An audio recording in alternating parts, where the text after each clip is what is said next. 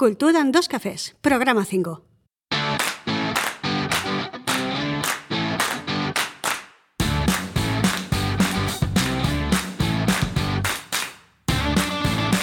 Buenos días, oyentes culturetas. Bienvenidos a Cultura en dos cafés, el podcast quincenal en el que hablamos de cultura preta porter y de guerrilla. Os habla Gema Carrera, escritora y psicóloga. Y al otro lado podemos encontrar a Fernando Tebar, director y productor de la Fera Teatre. ¿Qué pasa, Nando? ¿Cómo vamos? Muy bien, muy bien. Bueno, después de este periodo de descanso, pues ya 15 días de descanso, pues ya listos para arrancar otra vez. Sí, sí. ¿De qué vienes disfrazado hoy? Pues hoy vengo disfrazado en honor a nuestro invitado de esta semana. Vengo disfrazado de, bueno, de, de, de, de peregrino, de peregrino de ¿De la- Camino de Santiago? del Camino de Santiago, sí. De verdad que me he traído mi bastón, mi No, concha, sí, desde luego. las sandalias. ¿Pero has hecho el camino o es solo el disfraz? Es de momento el disfraz solamente. Mal, mal. Pero por algo se empieza, ¿no? Digo yo. Sí, sí, sí, por algo se empieza. Pues nada, presentamos el programa número 5 con un invitado que va a hacer de madrina. Xavi Raga, ¿cómo estamos, Xavi? Hola, muy buenas, muy bien. ¿Vosotros? ¿Vosotras? ¿Vosotros? Estupendamente. De categoría. Fernando sé que más cómodo va, desde luego, con ese disfraz que me lleva. Con este atuendo Esa idea. ¿Qué te parece en honor a ti el disfraz que lleva? un poco exagerado. Yo mientras no me saque la cruz... Tengo que decir que está muy, muy guapo así, Muy elegante. con el atuendo. Sí, sí. Gracias, gracias. Para, gracias. para la cena de empresa de podcast, Gracias. ya sabes cómo vestirte. Muy bien, pues nada, ¿qué tal el viaje hasta aquí? ¿Cómo va todo? El viaje bien corto. No ha sido, no ha sido una peregr- peregrinación, porque hoy en día con avión llegas muy rápido hasta aquí. Pero bien, contento de estar por aquí, de volver a, a mi casa, a donde empecé, a mis raíces, a la Fera Teatre. Muy bien. Y genial.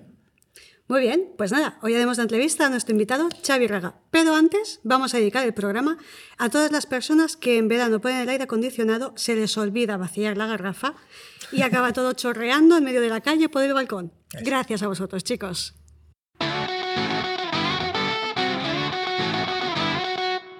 Bueno, Xavi, nada, encantada de tenerte en el programa y preséntate, ¿a qué te dedicas?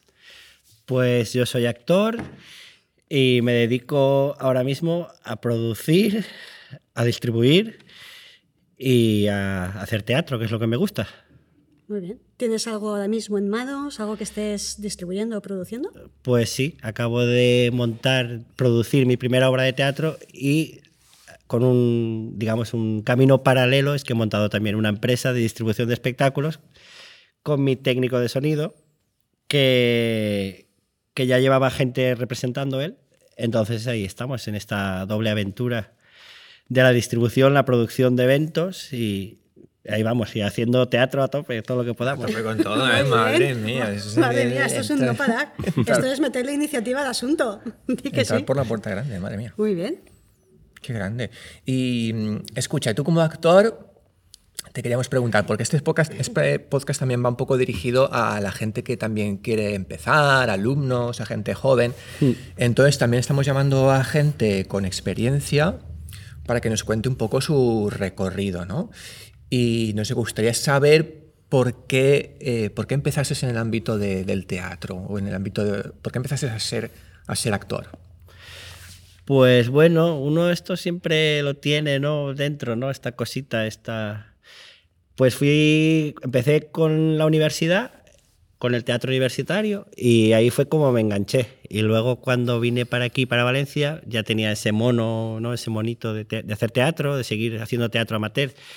Y empecé aquí, con, en Almusafes, con la Fera Teatre, con Fernando, eh, y no sé, y eso ya fue como ya llegó un punto en mi vida que me preguntaba qué quiero hacer con mi vida, ¿no? ¿Qué, qué es lo que y ya sentí la llamada, ¿no? Entonces se fue como recapitular y mirar hacia atrás y decir, joder, perdón que diga esa palabrota. Durante estos últimos años, ¿qué es lo que más me gusta de lo que todo lo que he estado haciendo? Y dije, pues jolín, es el teatro. Así que ya me lancé a estudiar. Me fui a Valencia, miré las opciones que había y decidí estudiar la carrera en, en la escuela del actor. Qué curioso. Es verdad que, que en general es verdad que no hay un momento, yo creo que eh, los actores y actrices no hay un momento en que digan, no quiero ser actor, sino que llega un día en que te das cuenta que ya estás ahí metido, miras atrás y dices, ¿cómo he venido a parar hasta aquí? ¿no? Que ¿Cómo ya he llegado? estoy, ¿Cómo he llegado hasta aquí? Es que ya estoy ahí, no es que yo haya decidido, sino que he ido para... Y sí, podríamos decir que esto es una carrera de, de, fonda- de fondo, ¿no? Un, un maratón y que no es llegar el primer año y, y ser actor, sino que tal como Fernando como yo, pues son muchos años y, y- y tienes que ir caminando, caminando, caminando, sobre todo no rendirte.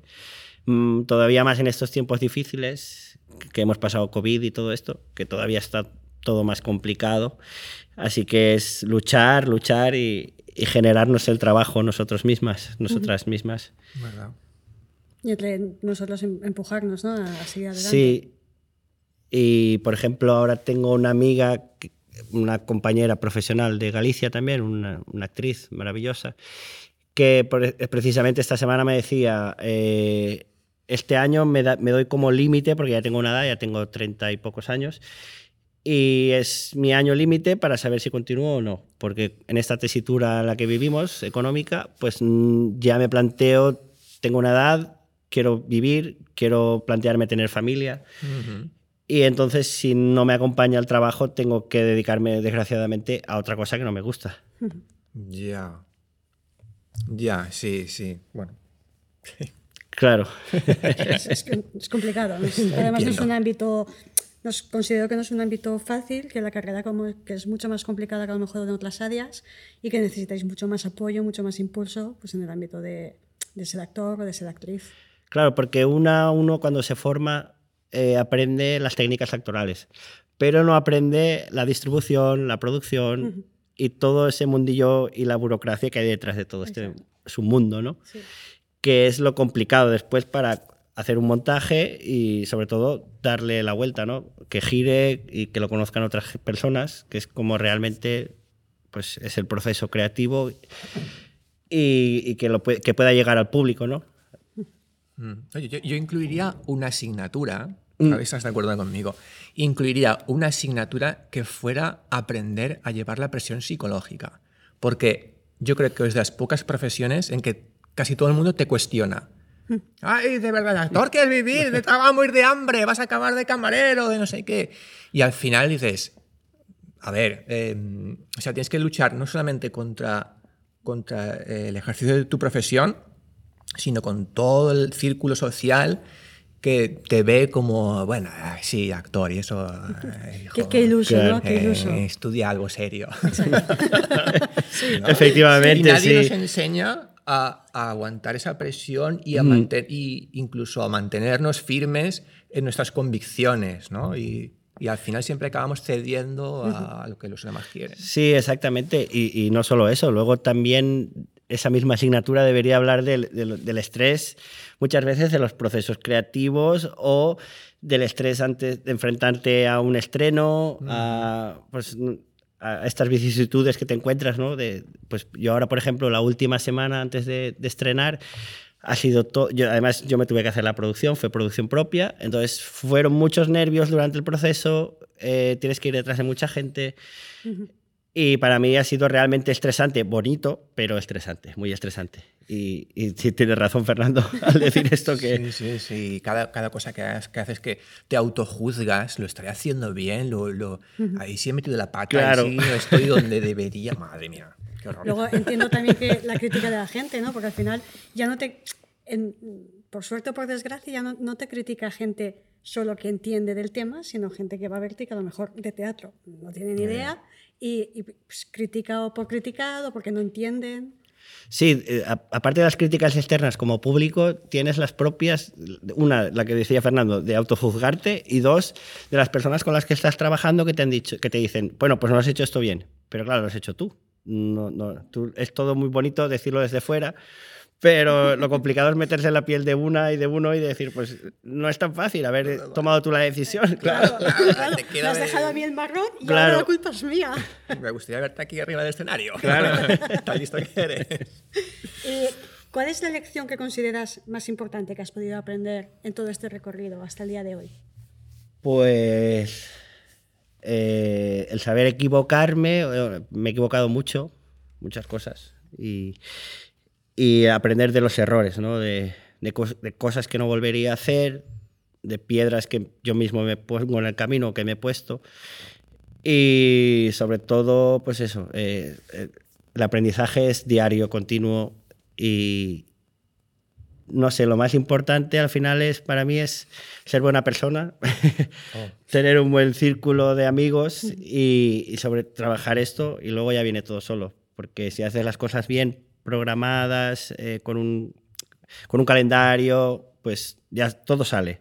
Pero eso, eh, he metido mucho la gamba y, y, para mí eso es el aprendizaje. También si no metes la gamba no, no aprendes, ¿no? Es, al final... Sí, se aprende así, equivocándose. Claro. Equivocándose. Qué bonito de ser buena persona al final. Sí, porque... También eh, eh, no perder los, los, nervios, ¿no? De... Ah, claro. Dios mío. de no todos a la calle. Nervios, claro. Sí, todos a la calle. No todo el mundo fuera. No perder los nervios, sí. Sí, a mí eso me parece fundamental, ¿no? Que una actriz o un actor sea buena persona. Y luego el talento, para mí, puede haber mucho talento y mucho tal, pero una buena persona trabajando llegará al mismo sitio que una persona con mucho talento. Y escucha, en todo este tiempo, desde que empezaste en el, teatro, en las artes escénicas, eh, mm, nos gustaría saber cuáles son tus eh, profesionales o profesionales del mundo del ámbito de las, artes escénicas que han sido tus referencias, de, de quién has bebido. Pues yo diría que he bebido un poco de todo. Eh, a nivel de dramaturgia, pues me gusta de mi profe, que fue mi profesor, Gabriel Ochoa, Gaby, y de Guada también. Pero luego, pues como espectador y crítico, ¿no? que, que, vas a ver y aprender viendo teatro, pues La Teta Calva creo que es una fuente de inspiración para mí, de aquí de Valencia. Eh, el Pont Flotant. Eh, ¿Qué más? no sé, Marta Pazos me gusta mucho, algunas creaciones, no todas, pero, pero sí, de, más o menos de lo que a mí más me gusta, el, el, pues eso, eh, me gustaría ir más a Madrid a ver más cosas, pero vivo en Galicia, soy realista. y de lo que más he visto de teatro, así, pues eh, también diría que muchas compañías, a lo mejor de circo, también me han llamado la atención que he visto en, festivales como en Tárrega, en el MIM. Y, pero a nivel de teatro diría que el, para mí, pues eso, eh, Paco Zarzoso, no sé, para mí esos son los, los grandes maestros. Para, eh, ver también trabajar a actores y actrices como Carles San Jaime o, uh -huh. o eh, sí, o también pues esta, eh, ¿cómo se llama? bueno, sí, de, del sí, mundillo sí. de aquí, de Valencia. Eh, es que ahora me hago la, la picha lío con los nombres. sí, de, de, de, la terreta. Vamos. De la terreta, sí. Qué guay. Sí. Tú que te mueves ahora por estos mundillos, eh, la terreta en Galicia, ¿cómo, ¿cómo ves este sector en España? ¿Cómo crees que se está moviendo actualmente? Lo veo tristemente, eh, diría que hay como una especie de, de, de, clausura, una por las condiciones que tenemos económicas y otra porque veo que siempre trabaja la misma gente, hay como las mismas distribuidoras que distribuyen a los mismos tipos de espectáculos.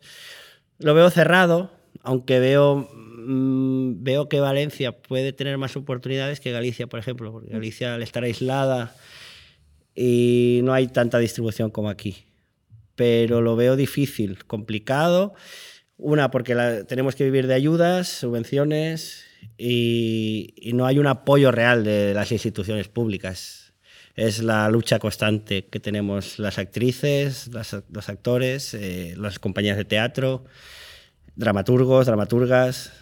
Eh, sí, es la lucha ¿no? de, de, de, tener unas condiciones como se tienen en otros países, por ejemplo, Francia o Alemania. Mm. Tú vas a Alemania y un, es increíble, teatro de vanguardia, puro y duro. Y aquí muchas veces no se puede avanzar por estas cosas que tenemos. De hecho, pues de la profesión creo que viven un 5%. Claro. Sí, no se fomenta tanto. Allí, por ejemplo, de la región de, de Galicia, de la hmm. comunidad de Galicia, ¿qué, qué, qué, o qué es lo que más te ha impactado? ¿Qué destacarías? Para los que no hemos estado allí. Claro. Destacaría que hay mucha producción, que hay mucha buena voluntad, que hay, mucha, que hay mucho talento también. Pero, eso positivamente, pero negativamente diría que hay. Lo veo com- como más cerrado, más difícil. eh, es un mundo bastante. eh, Hay una idiosincrasia local que es muy difícil entrar, formar parte de ella. Y, y creo que las nuevas generaciones están un poco limitadas al llegar ahí. Hay mucha iniciativa, que es fantástico, sí, porque ves mucho pues, que hay gente que tiene ganas de hacer cosas, se hacen cosas, pero desgraciadamente, que es la, la otra parte que estoy diciendo, no, luego no llega. Sale, nacen para morir. Y No esa hay es- una continuidad, no sí. hay una promoción Claro. detrás. O por ejemplo, ahora que hago mucho teatro de improvisación, de, de impro, eh, no está suficientemente valorado económicamente, digamos, ¿no? Pues porque la mayoría de improvisaciones a las que vas eh, son en bares y no te llevan. Tú como improvisador, actor, actriz, Claro. no cobras más de 30 euros. Sí, parece como que la impro sea un teatro de segunda, ¿no? sí, Algo exactamente. Ya, porque la gente está más habituada al teatro de sala. Sí. Pero eso siempre ha pasado también un poco con el teatro de calle, teatro de calle y También. hasta, como, hasta con el circo incluso, que siempre ha sido como, ah, sí, el teatro de calle, el malabarista y tal, pero anda que Claro. ponte tú ¿Qué lo también con, cinco o seis aros ahí en la calle y a ver, qué gracia. Exacto. De hecho, yo para entrar al mundillo del teatro allí he tenido que meterme primero en el circo.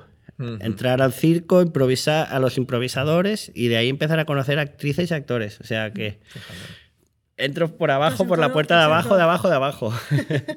Ostras. Vale, y, y en cuanto a tu profesión, la pregunta, ¿cuál es la mejor parte y la peor parte de ser actor? Hombre, la mejor parte es cuando uno una llega al, al final del proceso ¿no? y dice, tengo la obra lista, voy a estrenar y voy a pasármelo bien. Y cuando ya tiene uno las herramientas para pasárselo bien delante del escenario y lo disfruta, es maravilloso. Sabes que hay un público ahí, no lo ves, pero tú estás disfrutando, estás en un mundo que has generado eh, y es una maravilla ¿no? de poder eso, eh, construir cosas no siendo tú, sino siendo un actor que está viviendo unas cosas que vives como actor. Para mí eso es maravilloso y recibir luego ese calor del público, de ver que has trabajado duro para llegar ahí. Y lo más duro es la realidad después, ¿no? De, de, vale, ya hemos estrenado, ¿y ahora qué? Me tiro al Recoger los vacío. focos, claro. ¿no? Ahora hay que recoger los focos y cargar la furgoneta. Sí. Mm, sí, el, el problema sería el- la distribución de, claro, de, pues tengo una compañera que ha hecho una obra muy buena que se llama The Witch, que es una exploración sobre el feminismo a través de, de los procesos de Witch, que es bruja, ¿no? Y pues hacer un, ha hecho un trabajazo enorme y ahora está trabajando en la oficina para poder vender esta obra. Y esta es la parte desagradable, ¿no? De tener que vender la obra teniendo una obra que está muy bien, que, pues, que puede llegar muy lejos, que es un pedazo de obra, que la, la mujer ha hecho un trabajo de campo maravilloso, que ha investigado muchísimo, que luego ella eh, en el escenario lo borda. Y el ver que no le salgan bolos, pues eso es la parte que menos me gusta de, de esta profesión. O sea, al Claro. final ves que hay mucho esfuerzo y poca recompensa. Mm. Claro. Mm. porque Nadie ve todo ese, todo ese aprendizaje de detrás, todo ese estudio que ha llevado, que no es cojo a este personaje, le doy un papel y esto va rodado. No, es, yo detrás llevo un estudio de, de cómo se ha llegado, ¿no? en este caso, a este personaje. Y Claro. eso no se ve, es muy triste. Claro. Claro, y luego cuando ves que lo has creado y que no vendes nada, de nuevo vuelves al tema psicológico de "Y esto no se vende y por qué será, lo habré hecho mal, no funciona, ¿Dónde he fallado? dónde he fallado. ¿Y ahora qué hago?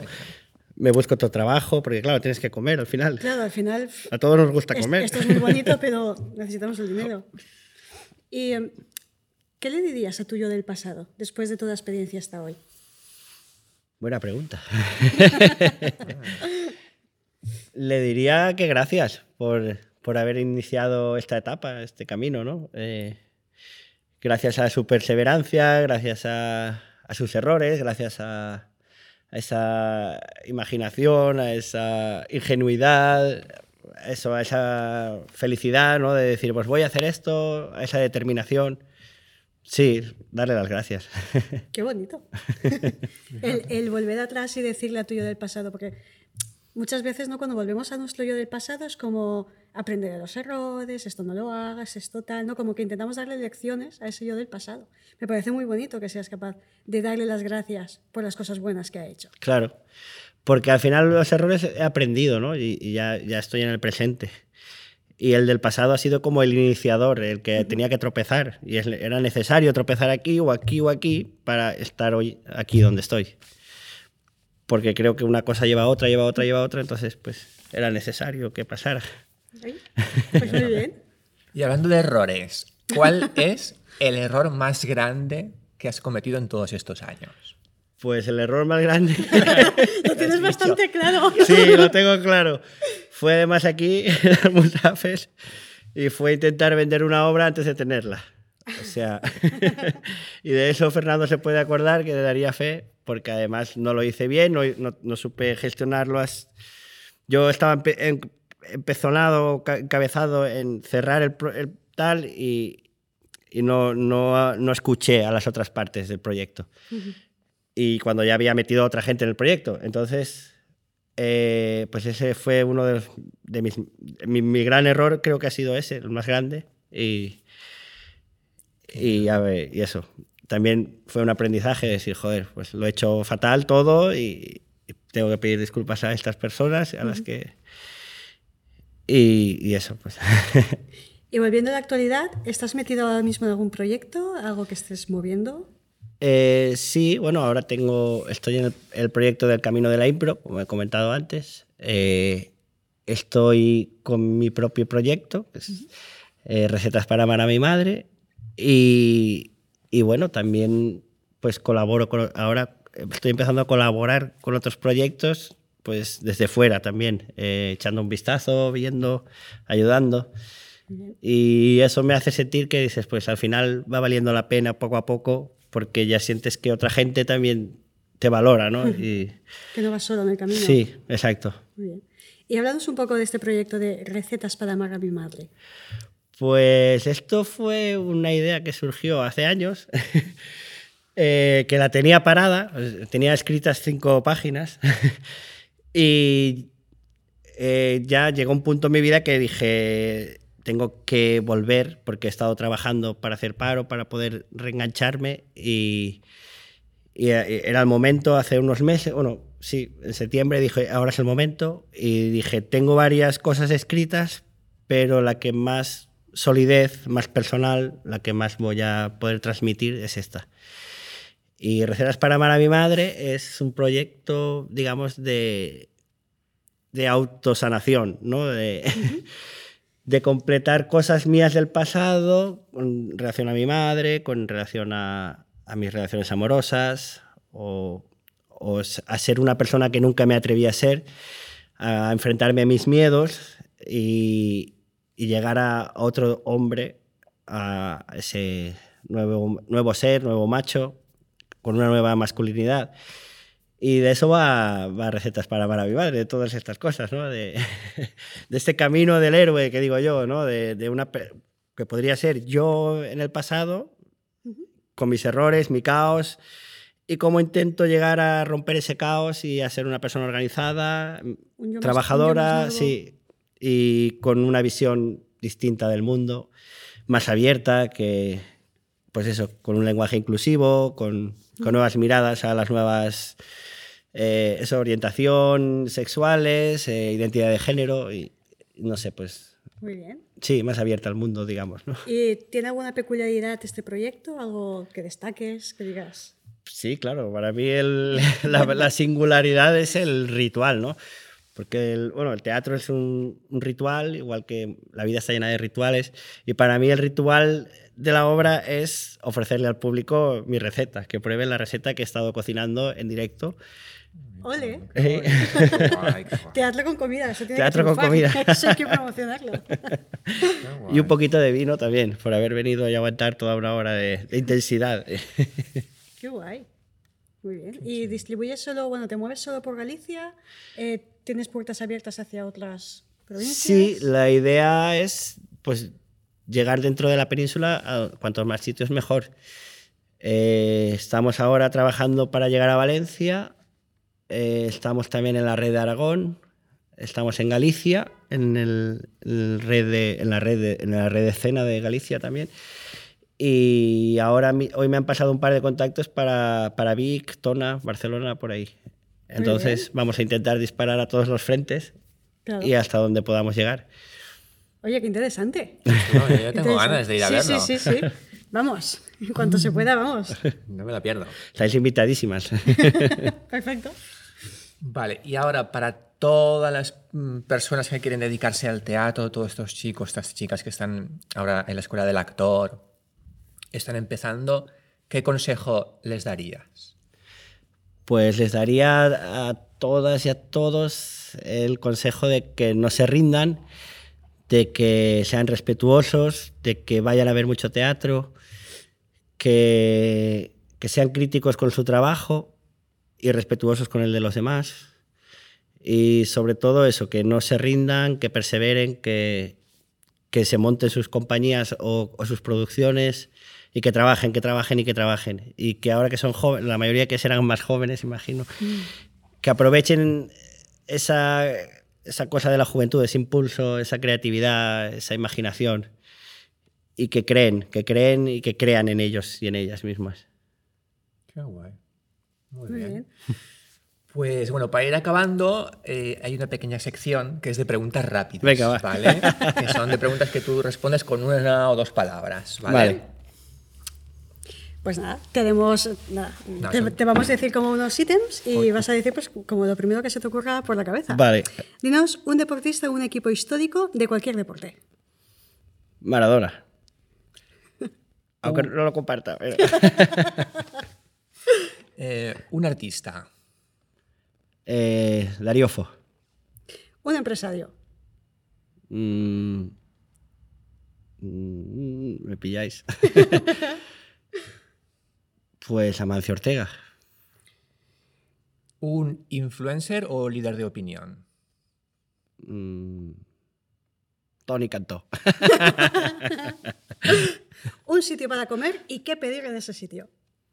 Eh, si es que soy de, de pueblo, entonces iría al restaurante Oxache Go y pediría un neno labrego, que es racho con patatas y, y queso por encima. Uh, chequebo. ¿Es donde está en Santiago? El Santiago. Hay que ir. Nos lo Apunta. apuntamos en el Google Maps, nos lo apuntamos. Una canción. Alegría de Antonia Font. Una película. El Club de la Lucha. Y un videojuego. El Sonic. Luego tenemos que sacar estadísticas con las respuestas rápidas. A ver si coinciden. Muy bien. Lo de Amancio Ortega no es porque lo admiren, igual que Maradona, es que me ha salido Te así de... el sí. empresario. ¿Y algo que quieras añadir? ¿Algo que quieras decirnos? que me encanta esta idea vuestra de hacer los podcasts y que, esperemos que llegue mucha gente y que vayan viniendo muchos más invitados, invitadas y que crezca. Y, y eso, y a ver si vuelvo otro día, cuando, Pues sí. Oye. dentro de un tiempo. Sin problema. La- próxima entrevista en Galicia. Sí, y me vestiré yo de peregrino. Vale. ¿Y dónde podemos seguirte? Pues me podéis seguir en Instagram como Xavi March, o sí, básicamente en Instagram. Y luego allí encontraréis también la página de recetas para amar a mi madre. Perfecto. ¿Algo más que añadir, Nando? Nada más. Eso es todo. Muy bien, y hasta aquí el programa de hoy. Si te ha gustado, puedes darnos 5 estrellas en Apple Podcast, tu me gusta en iBox, tus 5 estrellas en Spotify, ya que así ayudarás a que este podcast siga existiendo y siga creciendo. Desde aquí nos despedimos. Nos escuchamos en el próximo programa. Y ya sabéis, si no podéis venir, traed un sustituto. Adiós. Adiós. Adiós.